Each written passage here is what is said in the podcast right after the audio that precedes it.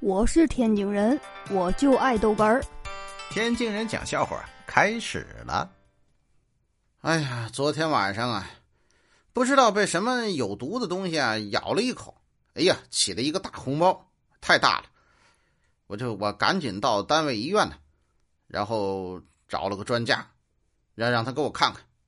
我们这老专家可老了，坐在那儿，怎么了你啊？有什么事儿？我这赶紧一撩衣服，哎，大大夫，我这有个大红包，我这还没说完呢，大夫一把按住我了，呃，这个是一会儿再说，不急，我先看病。哎，嗯，哎呦我的妈！